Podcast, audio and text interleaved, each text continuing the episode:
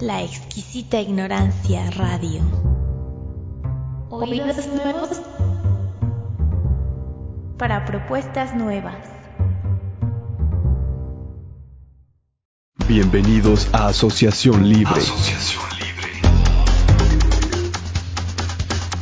Un espacio de diálogo entre psicoanálisis y filosofía que nos acerca a las problemáticas que nos afectan en la vida cotidiana de manera abierta, sencilla y libre, libre, libre.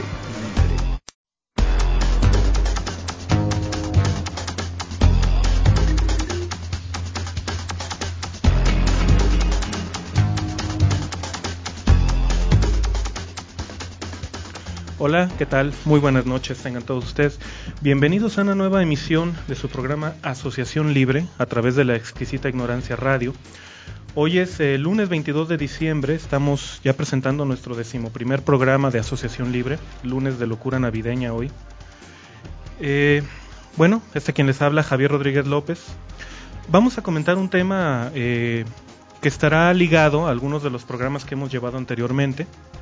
Antes de comenzar con esto, por supuesto, voy a saludar a las personas que me acompañan hoy en la mesa. Eh, aquí a mi izquierda se encuentra mi tocayo Javier Ramírez. ¿Cómo estás, Javier? ¿Qué tal, tocayo? Buenas noches a ti al auditorio. Eh, Marco Macías. Hola. ¿Qué tal, Marco? Hola, ¿qué tal, Javier? Sí, y dos, Javier. Dos veces, Hola. ¿no? Hola, hola, hola. Pues bien, eh, el tema que vamos a trabajar hoy eh, tiene como título El psicoanálisis como su versión. Siempre, así, ¿no? Con signos de interrogación al final. Y el objetivo del programa es eh, dialogar acerca de las críticas que se han vertido hacia el psicoanálisis, señalándolo como una práctica de normalización, que aquí es en donde hay ciertos vínculos con algunas cuestiones que se han hablado en programas anteriores. Y bueno, eh, se han presentado en, esta, en este programa puntos para localizar ciertas prácticas o disciplinas, por ejemplo, aquellas que llevan el, el prefijo psi, psicología, psiquiatría, psicopatología, como encausadas hacia la normalización, la pedagogización y el control. A la par también se ha mencionado que el psicoanálisis mantiene una postura crítica ante estas disciplinas y sus objetivos. No obstante, el psicoanálisis y algunos sujetos que se han nombrado psicoanalistas también han sido objeto de señalamientos que se contraponen con la preconizada política subversiva. ¿Cómo entender esta contradicción? En esta emisión trataremos algunos de estos señalamientos y propondremos ciertas coordenadas para ubicar los alcances de dichos señalamientos en la actualidad y, agrego yo, en nuestro contexto. Para esto sería buena idea iniciar con, con algunas preguntas, que las comentamos en un instante. Les recuerdo a las personas que nos escuchan que pueden participar con nosotros a través de nuestra cuenta de Twitter, eh, a través del chat de la página de la exquisita ignorancia que es www.laexquisitaignorancia.com y a través de Facebook que es eh, la página de Asociación Libre y el grupo de Asociación Libre. Pues comenzamos con la problemática de hoy. Eh, Javier Ramírez, ¿qué, qué nos podemos decir? ¿Qué, qué puedes decirnos sobre este programa y algunos anteriores?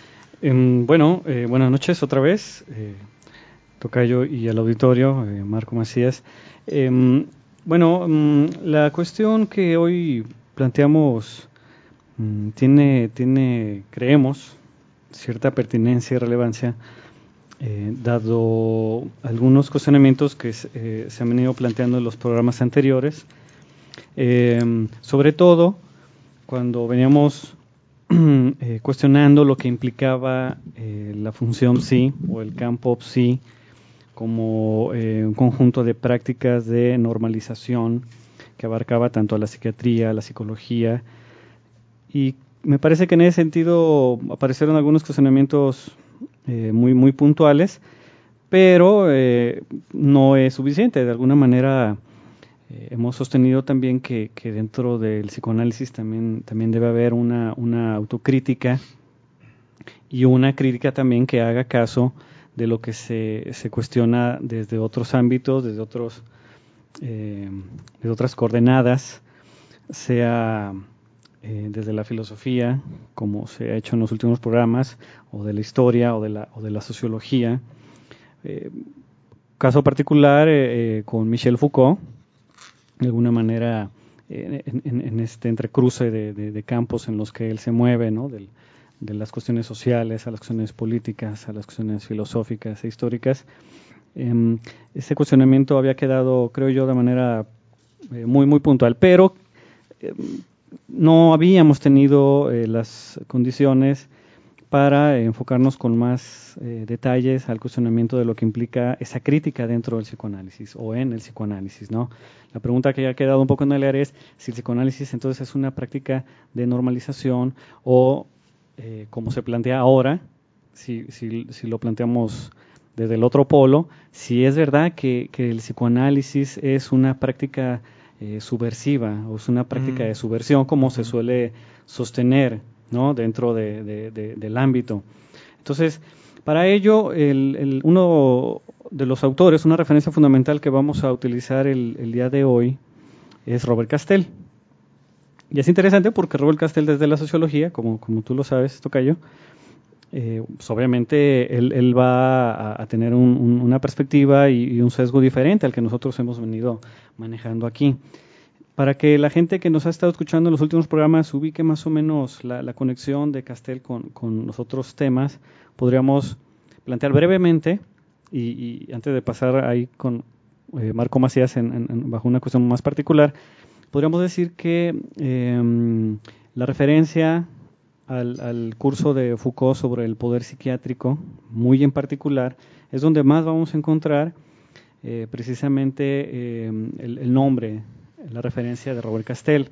Ciertamente no es eh, la, la, referencia tal vez predominante o, la más importante que, que, use Foucault, pero ciertamente entre estos dos autores hay, hay, cierto, hay cierto intercambio ¿no? cuando eh, se plantean el problema sobre el poder. Eh, en el caso de Foucault, sobre el poder psiquiátrico, algunos trabajos de, de Castell, sus trabajos tempranos, también se enfocaron a la cuestión de la psiquiatría y eh, muy en particular el texto eh, que, que, hacemos referencia hoy, desafortunadamente un texto ya descontinuado, creo que ya no lo edita siglo XXI, que se llama El psicoanalismo, el orden psicoanalítico y el poder. Entonces, en, estas, eh, en este intercambio que, que, hay entre, entre Foucault y, y um, Robert Castell, cuando se citan eh, uno, uno al otro, hay una coincidencia en considerar, en concebir que tanto la práctica psiquiátrica como la, la, la práctica psicoanalítica son, son, prácticas que están ligadas al ejercicio del poder. Parece que es la tesis que une a, a, uno, a uno con otro.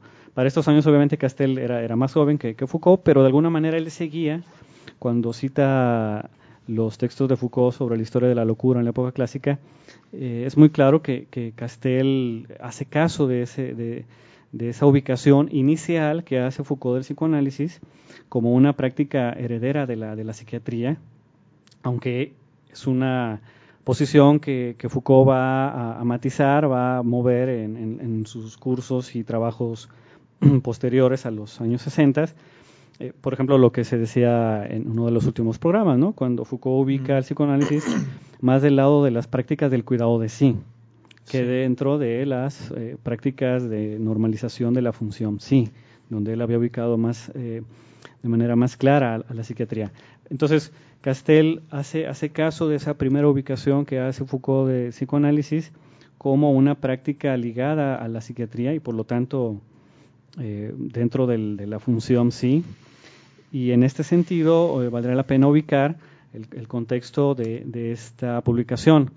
El psicoanalismo fue publicado en el 73, entonces estamos eh, fácilmente, eh, fácilmente con esto podemos ubicar eh, cómo, cómo hace eco de los primeros trabajos de Foucault, mm, pero no, no, no aparecen todos estos matices que después vamos, vamos a encontrar. Y además, como sociólogo, que decíamos, eh, la perspectiva de, de Castell, él lo que le interesa es tratar de objetivar, plantear una serie de hipótesis que objetiven eh, cómo es que el psicoanálisis incluye en su dispositivo eh, los componentes de una práctica de orden institucional. Él parte de que el psicoanálisis, en tanto que es un dispositivo que tiene un contrato, que tiene una serie de condiciones eh, ligado al saber, etcétera, él lo va a ubicar sociológicamente como una institución y en ese sentido va a proponer este análisis que eh, adelantando un poco todos sus argumentos, eh, lo va a ligar entonces al, a la cuestión de, del poder. Él dice que en el psicoanálisis también hay una, un ejercicio del poder se, con ciertas características propias, digamos, de, de, de, las instituciones del siglo XX, ¿no? a partir de cuestiones económicas, ¿no? Eh, de funcionamiento de grupo, etcétera. Entonces, eh, esto nos permite, creo yo, para que Marco nos, nos dé más detalles de, esta postura más en particular de Castel, en qué consiste los detalles de este cuestionamiento que hace Robert Castel al psicoanálisis, Marco. Sí, gracias, Javier. a lo que mencionaba respecto a que es un libro ya viejo, sí, efectivamente es un libro ya, ya descontinuado en la editorial del siglo XXI, pero aparece por ahí en editorial Nueva Visión, eh, junto con el otro libro de Castel que también es, es famosito, el del orden psiquiátrico. ¿Vale? Entonces por ahí la, nuestros eh, radioescuchas lo pueden eh, encontrar eh, más o menos fácil. Bien, eh, me interesa abordar Castel eh, a partir de lo, de lo que tú nos, nos señalas, pero tratar también de, de, enlazarlo a cierta cuestión que ha pasado aquí en México, porque la cosa de la historia del psicoanálisis en México es una historia en construcción. De hecho, eh, apenas empiezan a hacer verdaderos trabajos interesantes sobre la, la historia del psicoanálisis en México, eh, que ya está saliéndose de esta, de esta postura de los hitos, es decir, la fundación de las sesiones psicoanalíticas, la fundación de los grupos, la idea de ciertos personajes famositos dentro de, del psicoanálisis, para encontrar las interacciones que tiene el, el campo psicoanalítico y sus efectos en los sujetos, particularmente en México quizás ahorita pensando en todas estas cosas, mm. un par de, de, referencias que también son, son asequibles a, a conseguir. Es eh, un libro de, de, Rubén Gallo, que salió este año, que se llama Freud en México. Eh, está muy simpático ese libro, vale la pena leerlo. Editorial? ¿Mande? ¿Qué editorial es? En, Fondo de Cultura Económica. Eh, este año salió. Eh, también se, se, editó por ahí un, un, libro que se llama Historia de, de, del psicoanálisis en México y otro librito que traemos aquí a, a colación, que también relativamente reciente, que se llama Crisis de Fe. Psicoanálisis en el monasterio de, de, Santa María de la Resurrección. Algunos comentarios haremos sobre esto para tratar de ubicarlo. Y bueno, les anticipo eh, que por ahí ya, ya estoy en, en preparación de, de, un documento, uh, un artículo para publicar, que bueno, me gustará mucho eh, cuando esté ya las condiciones, pues hablarlo aquí en, este, en los micrófonos de Acción Libre antes pues, de publicarlo. Ya veremos, ¿no? Sí, le, okay. le, le, agarrar, le, daremos este espacio. Perfectamente. Bien, eh, paso entonces a, a, a, unas cuestiones muy, muy generales de lo que es el, el texto de, de, Robert Castell, eh, para poder eh, tomar algunas citas de, los, de, de, algunos textos que les he comentado y otro librito más por ahí de esos libros viejos que uno se consigue en los anticuarios. Bueno, eh, como decía Javier, este libro fue editado en 1973. Y en fin, eh, la, la, situación del psicoanálisis que, en el que está inmerso Castell no es la misma y nunca ha sido la misma de lo que pasó aquí en México. Eh, la referencia de Castell es el psicoanálisis en Francia. Sí. Y particularmente eh, una situación donde el psicoanálisis de los 60 hacia los 70 tuvo un gran impacto en eh, el, el, tratamiento público de la salud mental, cosa que aquí en México, eh, por diversos motivos, no ha pasado como tal. Es decir, el psicoanálisis no ha tenido un lugar específico dentro de la atención de la salud mental en México. Es decir, no hay dispositivos o no ha habido dispositivos basados en el psicoanálisis o que la política de salud mental se oriente por cierta postura psicoanalítica con ciertas excepciones por ahí que se, se pueden encontrar. Bueno, es una situación entonces diferente la situación sociohistórica de Castel que la, la, de México. No obstante, podemos encontrar ciertos elementos que nos sirven para pensar cómo ha pasado las cosas aquí en México, es decir, que no somos ajenos a, a ciertos contextos históricos. Uh -huh. Quisiera, quisiera eh, puntualizar eh, este elemento metódico de lo que hace Marco porque eh, para nuestro público eh, que nos esté escuchando eh, me, me, gustaría enfatizar que, que, que, este recurso que utilizas precisamente nos salvaría, como en otro momento creo que también ya se había señalado, eh, de caer en una lectura anacrónica de los textos. Es algo que, que siempre hay que ser muy cuidadoso cuando Así son textos es. clásicos o textos que corresponden a otro contexto, ¿no? Y, es muy importante siempre ubicar al, autor en sus condiciones y en las diferencias que tenemos respecto a esa obra. Parece algo muy obvio, pero mm, hay que decirlo. En psicología, los estudiantes de psicología, no sé si en humanidades en general, pero se suelen hacer este, lecturas anacrónicas de, eh, de orden, eh, dar saltos ¿no? de interpretación. Sí. sí, descontextualizadas incluso, ¿no? Porque por ejemplo, el, psicoanálisis en América Latina es, al menos durante la década de los 70 y los 80, estuvo muy ligado a la izquierda. Sí, sí, cosa contraria, ¿no? Lo que está en el texto de, de Castel. ¿no? Sí, cosa muy, muy, muy contraria. De hecho, una referencia que les traigo aquí de un librito, que vamos a, este, a, mencionar algo, se llama el libro Manicomios y Prisiones. Eh, es sobre un encuentro que hubo eh, para hacer una, una, una, crítica y una serie de, denuncias respecto a las a los tratamientos eh, psiquiátricos por ahí de los 70s, 80s, pero hay una referencia más, más fácil de encontrar eh, en editorial del siglo XXI que se llama, em, eh, también escribe ahí, es, bueno, escribe, es una, un, em, un simposium que se, se originó, Locura y Sociedad, algo así se llama. Ah, razón, razón, Locura y Sociedad. Es un libro chiquito. Con Armando Suárez, Franco Basaglia. Franco Basaglia, todos estos personajes. por ahí es otra referencia fácil de localizar. Todavía lo, lo, lo, editan, se consigue en los libritos. Y, y, solo para terminar el, el, énfasis de este elemento metódico, eh, bueno, hay que decirlo, ¿no? No solo en psicología, o sea, las lecturas en psicoanálisis son de ese, de ese estilo, por lo menos en lo que a mí me parece. A lo mejor más adelante hablamos más de esas eh, cosas que caracterizan el psicoanálisis en la localidad o, los que estudian psicoanálisis o los que practican, pero es muy común ese tipo de lectura descontextualizada, ¿no? Cuando eh, alguien agarra un texto de Freud, de Lacan y de buenas a primeras lo aplica eh, creyendo que va a decir todo de lo que, de lo que pasa en, en, el momento en que se hace esa pregunta. Algo, algo extraño, pero que metódicamente se puede acotar este, con, con lo que nos acabas de decir. Bueno. Sí, vamos a ver que todo esto tiene mucho que ver ¿eh? con, lo que vamos a plantear. Bien, eh, Castel señala una, una condición muy particular de su texto. Primero que nada, nos dice que psicoanálisis no es igual a psicoanalismo. Su libro, recordemos, se llama El psicoanalismo, eh, el orden psiquiátrico, el psicoanalítico y el poder. ¿Vale? Dice, psicoanálisis no es igual a psicoanalismo y cuando habla de psicoanalismo habla de los usos sociales y las políticas del psicoanálisis aplicadas a un contexto social. ¿Vale? Pero esta cuestión del psicoanalismo, con esa terminación del ismo, tiene sus, sus singularidades. Para Robert Castell, el psicoanalismo es un centro de producción de ideología. ¿vale? De aquí que distingue la práctica del psicoanálisis del psicoanalismo como, como producción de ideología. La tesis general del texto de, Castell es esta. El psicoanálisis no es socialmente neutro ni políticamente aséptico. Esto nos da, pie a una interrogante ¿no? Eh, que acompaña a la lectura de Freud, a partir de las, propias concepciones de Freud, eh, donde se puede encontrar eh, una declaración constante en, el propio Freud de que el psicoanálisis, al ser una ciencia, sería políticamente neutro en algunos momentos de su escritura lo pone así, pero en otros momentos se encuentra que tal neutralidad eh, sería ingenua.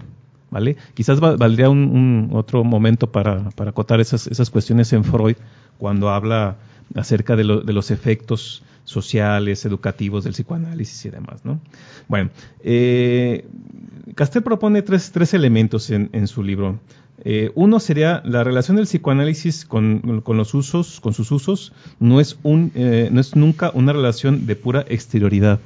Es decir, que hay un interjuego entre lo que pasa en, el, en lo social con lo que pasa en la situación de análisis. Otra, otra, otra propuesta de Castell.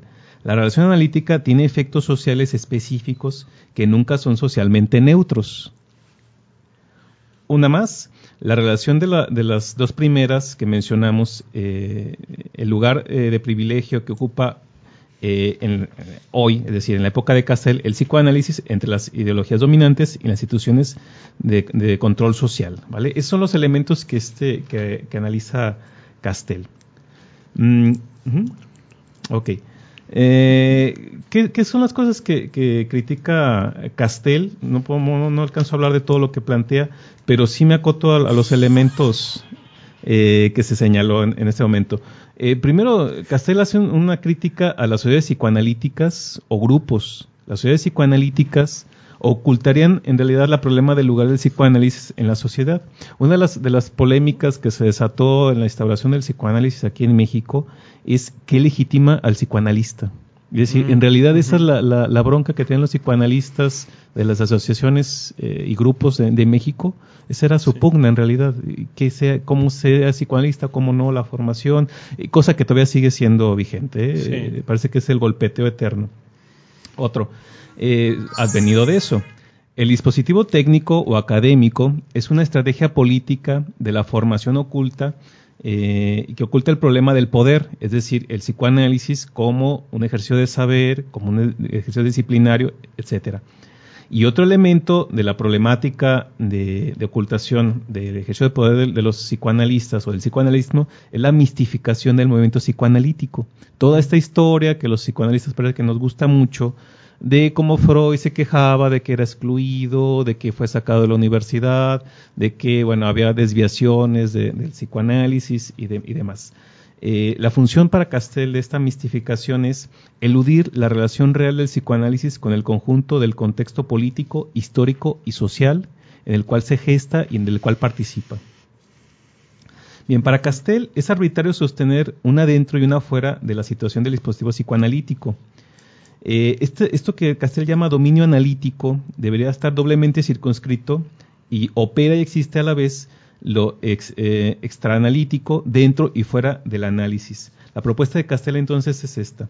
Superar el corte, doctrina, eh, usos ideológicos que estarían desviados o no, es decir, otra discusión sería qué es el psicoanálisis o qué le llamamos psicoanálisis y ver al psicoanálisis también como un conjunto teórico práctico que opera dentro de la estructura social, que ejerce efectos directos e indirectos en el contexto histórico social. Pues bien, eh, nos está llegando la hora de irnos al, primer corte. ¿Sí? Entonces, bueno, eh, vamos a continuar este, después del corte con esta, con esta pequeña introducción que nos mencionas del texto de, de Castel. Por lo pronto, pues vamos a escuchar una, una cancioncita, ¿qué les parece? No, no es la que se escuchó. No, no, no, es, esta, esa es otra, ¿no? Vamos a escuchar de, George Michael, ¿no? La de, oh, es, o es Wham. Ah, ambas es. Ambas, ¿no? Ambas es lo mismo. yo no soy fan de. Ah, bueno, para los ochenteros, Carol's Whisper. Volvemos en un instante.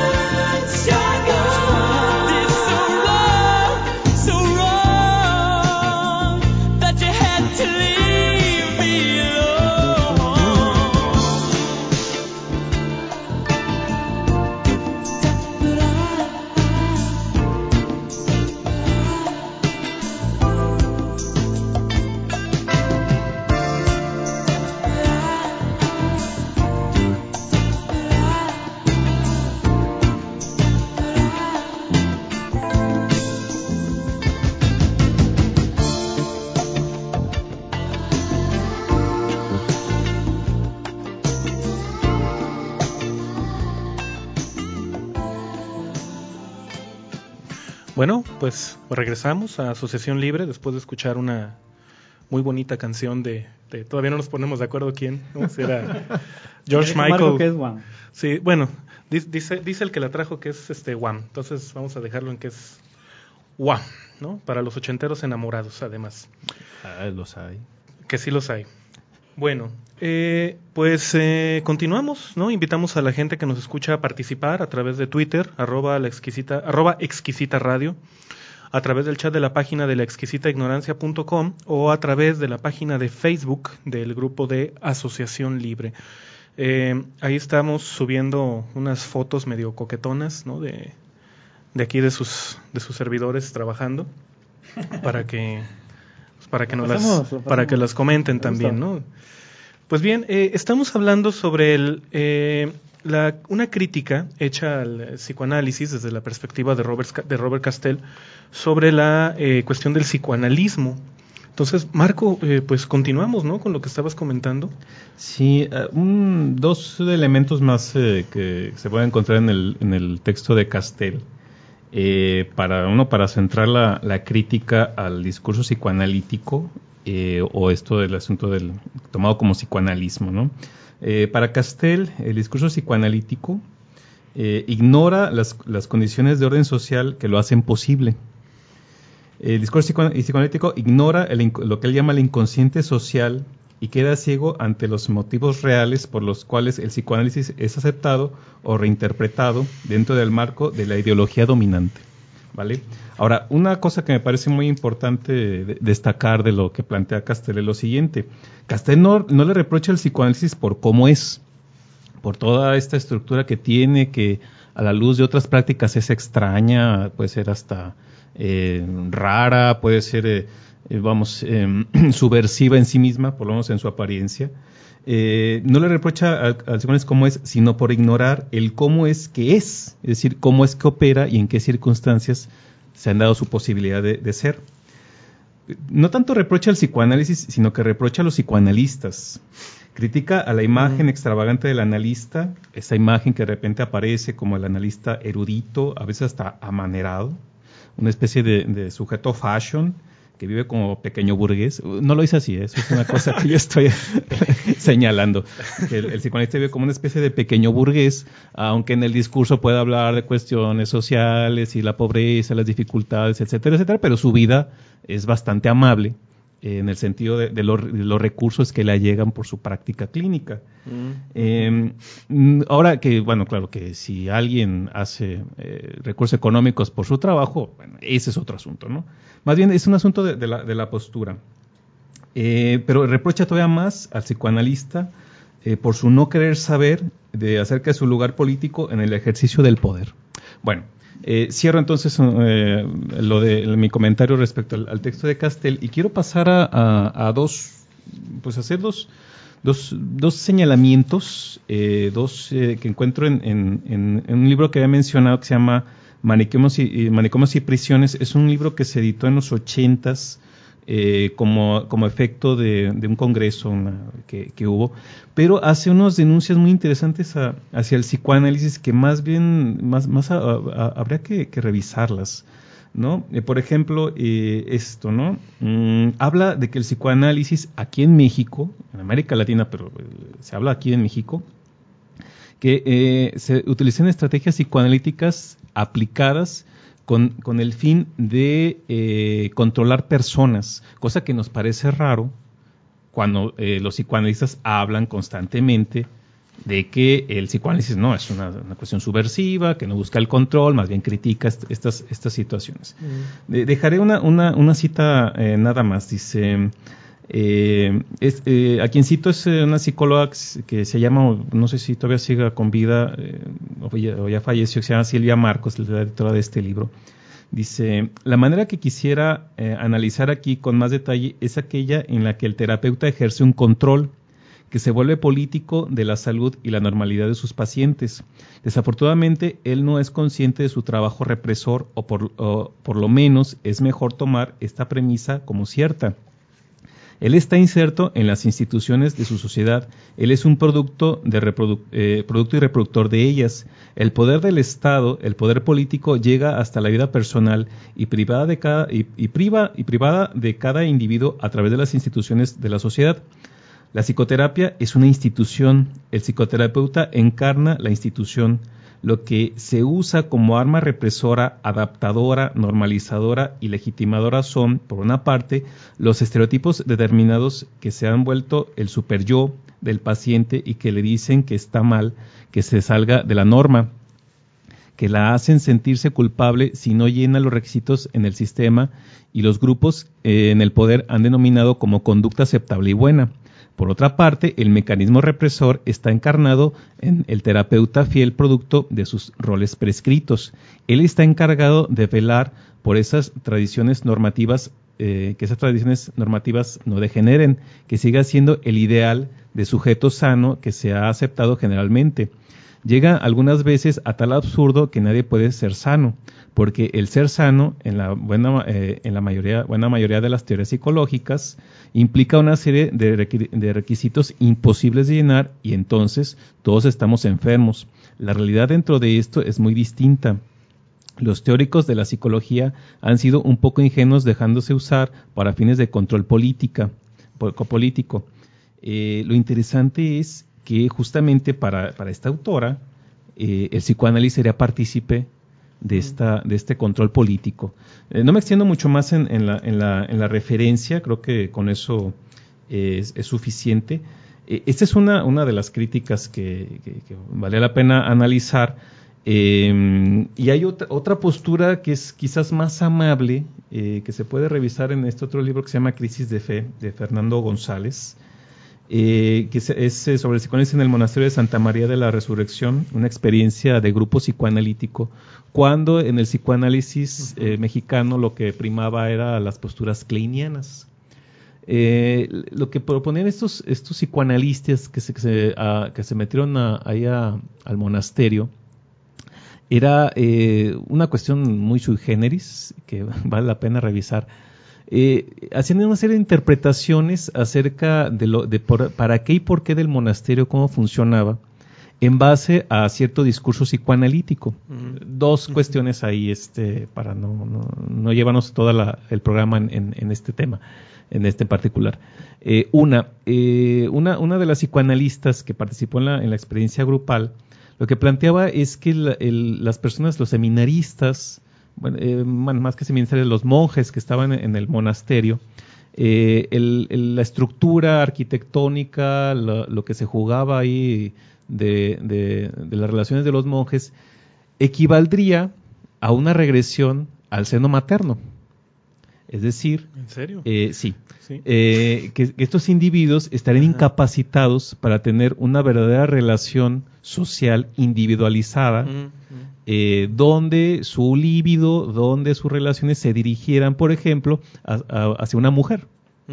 Y esta dificultad de buscar una mujer sería sublimada en el, eh, en el contexto de este, del, monasterio, ¿no? Entonces, la chamba de, estos psicoanalistas sería eh, generar las condiciones en donde eso inconsciente se, genera, se hiciera consciente y los sujetos pudieran decidir salir quizás del monasterio, como eso equivaldría a salir de la madre.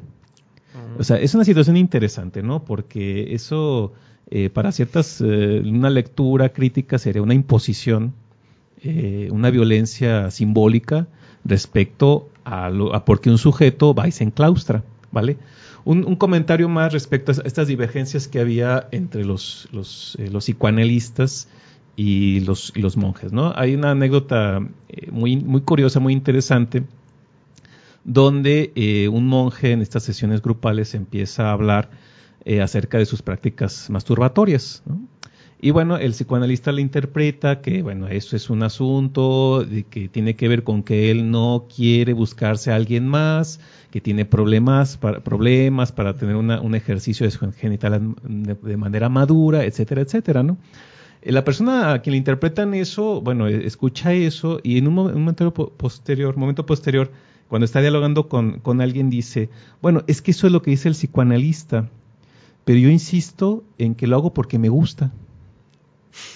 O sea, se masturba porque le gusta. Eh, ahí no- nos metemos en una, una problemática. Eh, le hacemos caso a las interpretaciones del analista acerca de la, de la imposibilidad de tener una genitalidad madura, o le hacemos caso a lo que puede decir eh, aquel que se masturba, que es un asunto únicamente de, de placer. Eh, bueno, partamos de eso. Sí, está, de eso. está interesante eso, eso que dice Marco Tocayo, porque creo que es un buen ejemplo de lo que mm, llama Castel el psicoanalismo, ¿no? Si el psicoanalismo es la producción de ideología a partir de la idea de que el psicoanálisis es neutral y de que hay una exterioridad de lo, de lo sociopolítico, lo que termina ocurriendo es que el psicoanálisis puede eh, caer en estos ejercicios de poder, de violencia simbólica, por cierto, un término que retoma de Bourdieu, un término Ujú. caro a, a la sociología de, de Bourdieu, ¿no? En el texto de la reproducción. Pierre Launier también, ¿no? También lo utiliza retoma, después sí. en alguno de sus textos. Eh, entonces es interesante, ojalá el público eh, pueda, pueda ubicar esta, esta, esta conexión de, de cómo el psicoanálisis es ahí cuando se convierte en, un- en- en esto que llama Castel el psicoanalismo. Es una producción de ideología que se impone sobre los sujetos a partir de, de este supuesto falso de que hay, hay una eh, división entre el interior y el exterior del, del dispositivo eh, analítico y de que este dispositivo sería neutral en términos sociales y políticos. Me parece muy claro el ejemplo que da, que da Marco.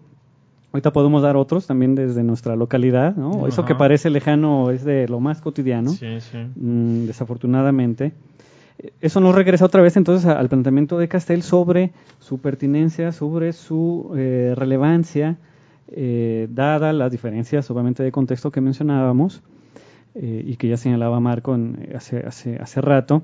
Pero sí me parece que, es muy, muy, muy pertinente. Si ya habíamos planteado la cuestión de que si el psicoanálisis es una práctica de normalización, pero también se eh, se le dio cierta, mm, em, cierta base, cierta fuerza a la idea de que el psicoanálisis sería más bien una práctica espiritual, tal como lo planteó Jan Alush, cosa que, repito, se puede discutir todavía. Eh, entonces, bueno, parecería que ya se había resuelto el problema, ¿no?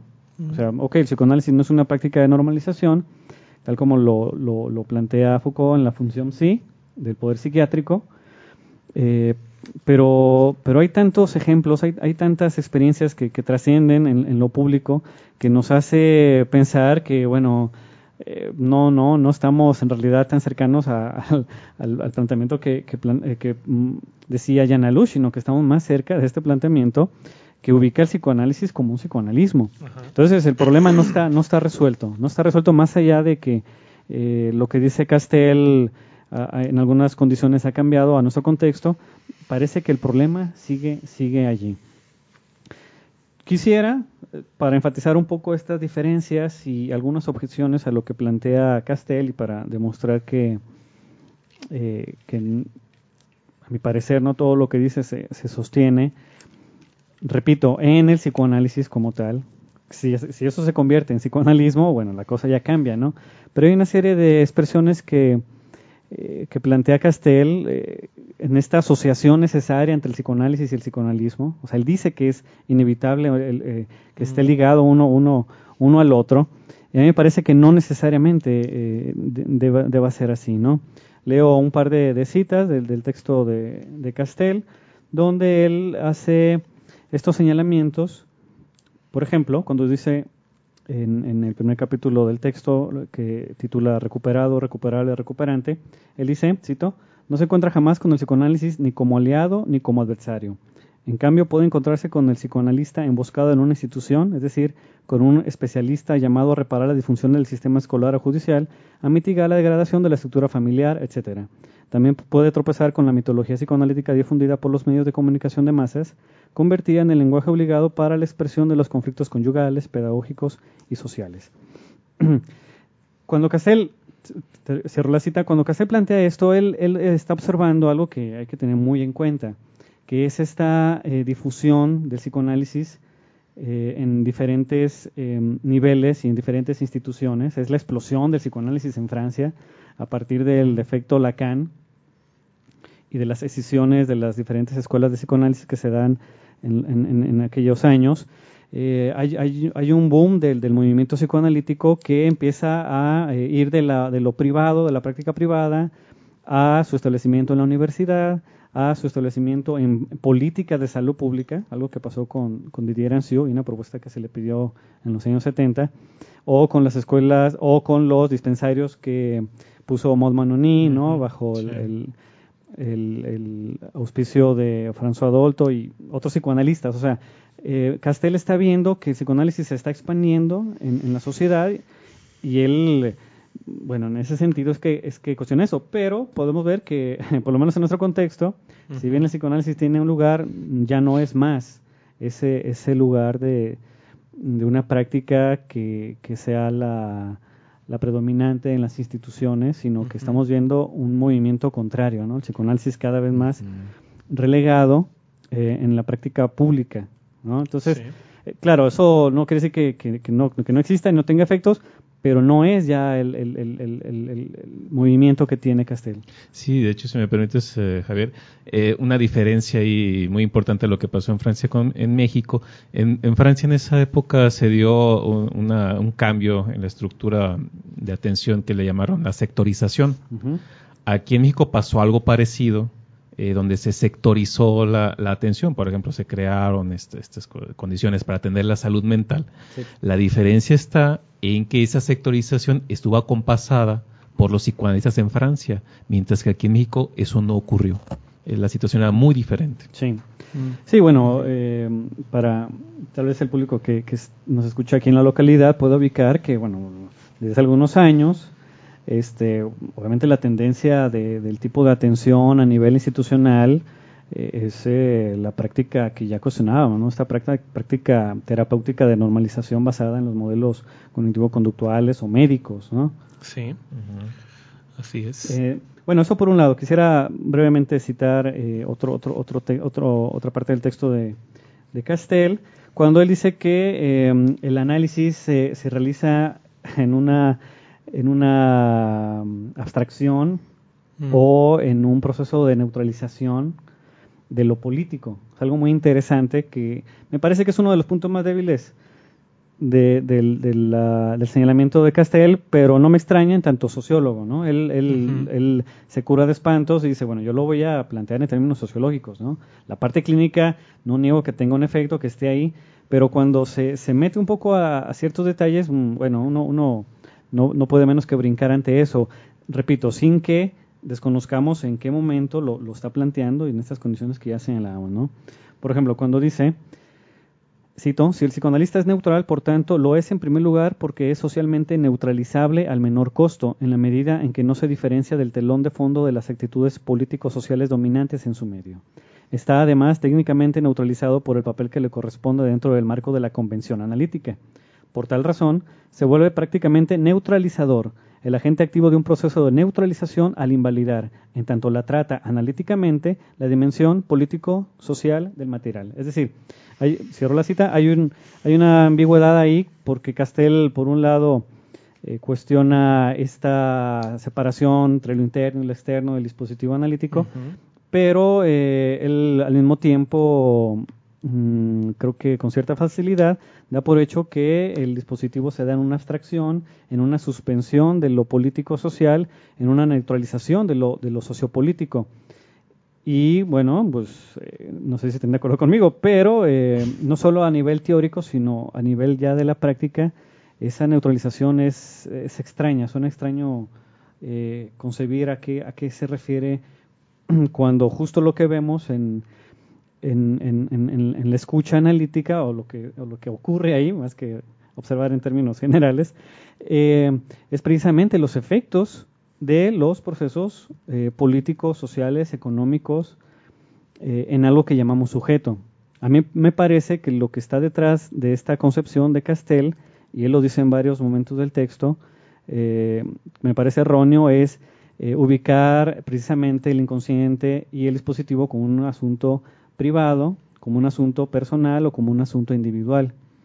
Eh, aunque él llega a hacer algunos señalamientos a, Lacan en el texto o a los lacanianos, por ejemplo con la psicoterapia institucional, etcétera, mm, me parece que, que no, no, no, no alcanza a tomar nota de que cuando hablamos del sujeto en psicoanálisis no, no estamos hablando de la persona, no estamos hablando de algo, de algo interno, de una individualidad. Es, eso es lo más lejano ¿no? que, que podemos escuchar ahí. Y es extraño, por lo tanto, escuchar que, que lo que se trata de ahí es una eh, neutralización de lo sociopolítico. Em, apelando a un, a un texto también un poco más reciente, algo a lo que, a lo que también Freud ya señaló que se le podía cuestionar cuando, cuando él dijo que el psicoanálisis no era una cosmovisión, eh, no, no era una filosofía que podría dar cuenta de la totalidad de lo que es el mundo y por lo tanto no se podría esperar el psicoanálisis eh, un movimiento de, de cambio total, absoluto de, de- del humano. Eh, el, el texto de Elisa de Rudinesco y otros autores, creo que lo ubican, el de los estados generales, los estados, eh, eh, los estados generales del psicoanálisis. ¿cierto? Donde en el texto de Derrida, eh, donde habla de la crueldad, Derrida mm, vuelve a hacer este cuestionamiento muy similar al que hace Castel eh, al psicoanálisis de que, bueno, el psicoanálisis debería pronunciarse con mayor certeza y con mayor fuerza frente a lo que él llama la crueldad, esta violencia eh, que ha superado lo- los límites de lo racional, ¿no? Claro, lo que está detrás de todo esto es suponer que el psicoanálisis eh, tendría y podría eh, que dar cuenta de manera absoluta de ese tipo de problemáticas. A mí me parece que la solución es una solución un tanto paradójica. Me parece que en la medida en que el psicoanálisis eh, es más humilde en términos de lo que ofrece, paradójicamente puede dar más de lo que ofrece públicamente o de lo que promete, a diferencia de las prácticas de normalización o terapéuticas que públicamente ofrecen el, el bienestar, ¿no? La salud, la normalización de lo patológico. Eh, sin embargo, eh, es una promesa que pocas veces se cumple. ¿no?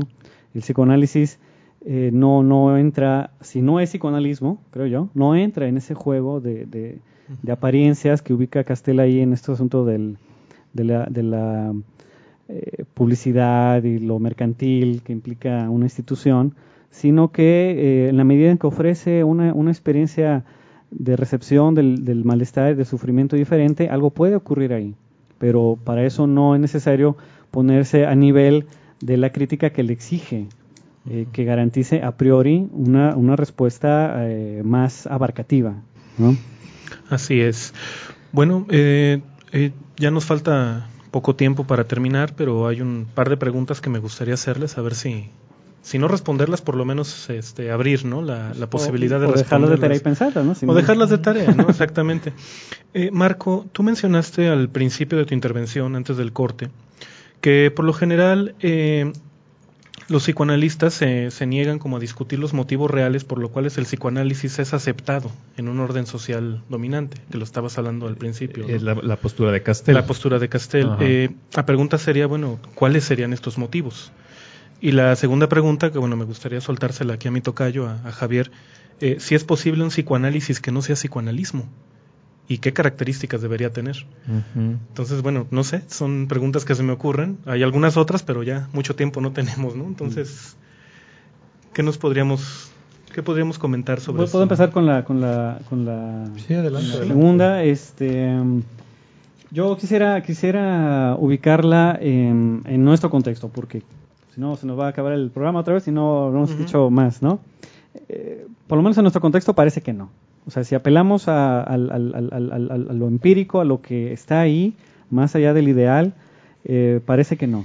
O sea, el psicoanálisis está eh, a nivel institucional, eh, sea una institución formal con un aval eh, internacional de reconocimiento o una institución local de un grupo independiente de, de formación de analistas o de estudio de psicoanálisis, no necesariamente es lo mismo, eh, me parece que no.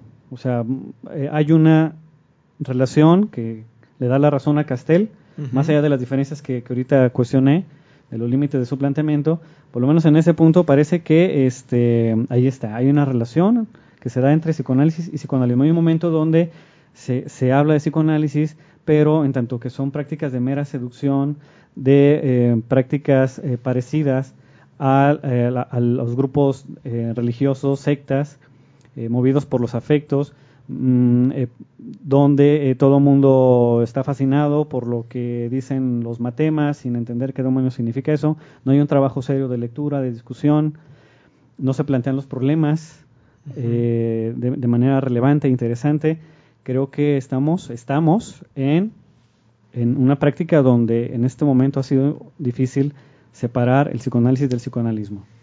Sí, a, la pregunta, francamente le, sigo masticando. Lo que Castel propone es que el, psicoanalista no quiere saber de eso.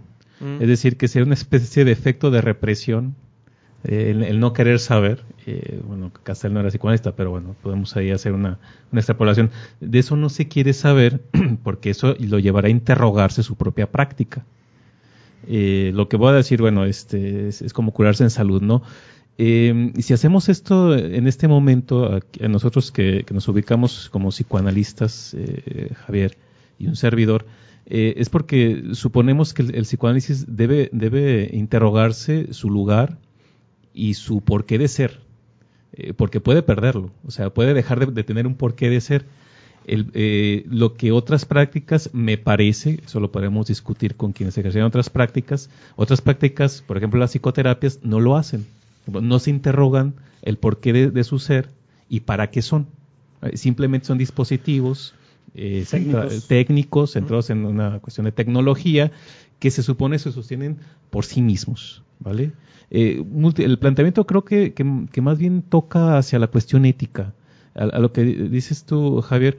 Em, eh, el, psicoanálisis también fascina por su discurso. Fascina por su, y no está mal, ¿eh? No, claro que no. Es, la es, una vía de entrada. Así es. Hay otras vías que es el malestar. Eh, fascina por su discurso y también puede fascinar por su postura. Ahí se juegan las cuestiones de la transferencia, las identificaciones y demás. Eh, pero más bien me parece que es una cuestión ética, eh, por, por, fin de cuentas, que por ahí deberíamos empezarle a, la charla. Pues sí, bueno, es una temática que creo que nos daría para, para muchísimos programas. Como siempre, bueno, tenemos que dejarle al, al, público la tarea de reflexionar sobre esto. Hay cualquier cantidad de referencias de textos que nos han dejado ahora, ¿no? Entonces, bueno, podemos, podemos este, discutir luego sobre esto. Pues les agradezco amigos, compañeros, Marco, Javier. Gracias. Qué bueno que estuvimos, que estuvimos juntos hoy. Pues nos vamos. Entonces, nos escuchamos el próximo lunes otra vez aquí en Asociación Libre a través de la exquisita Ignorancia Radio. Gracias, Mike. Gracias.